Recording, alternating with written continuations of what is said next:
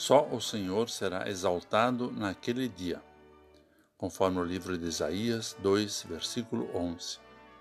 Olá, querido amigo da Meditação Diária Castelo Forte 2022, dia 25 de novembro.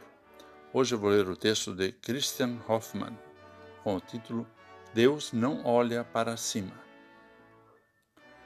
Diga-me com quem anda e lhe direi quem você é. Assim foi com o povo de Israel.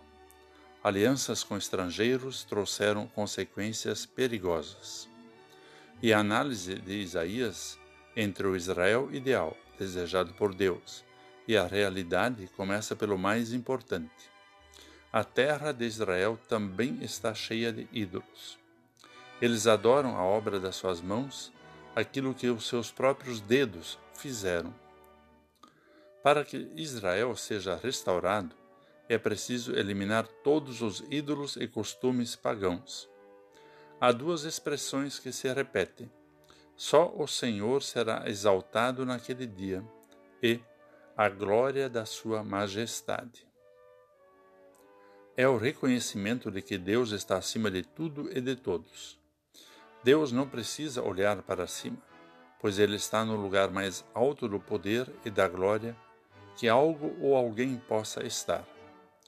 Tudo que servia de adoração ou ritual religioso pagão será eliminado, pois não tem poder, importância ou significado.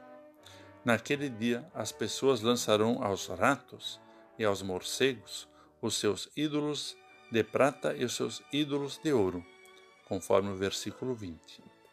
Deus segue sem olhar para cima. Muitos hoje seguem adorando a obra das suas mãos, em lugar de adorar a Deus.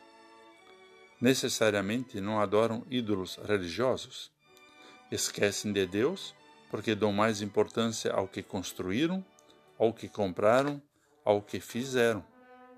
Orgulham-se das suas conquistas e esquecem de olhar para cima.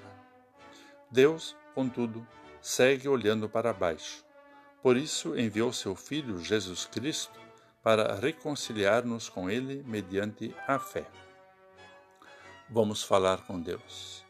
Senhor Todo-Poderoso, ajuda-nos a confiar somente em Ti como o único e suficiente Senhor, não com medo, mas com respeito e fé.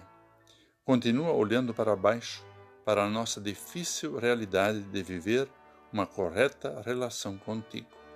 Em nome de teu Filho Jesus Cristo que oramos. Amém. Aqui foi Vigan Decker Júnior com a mensagem do dia.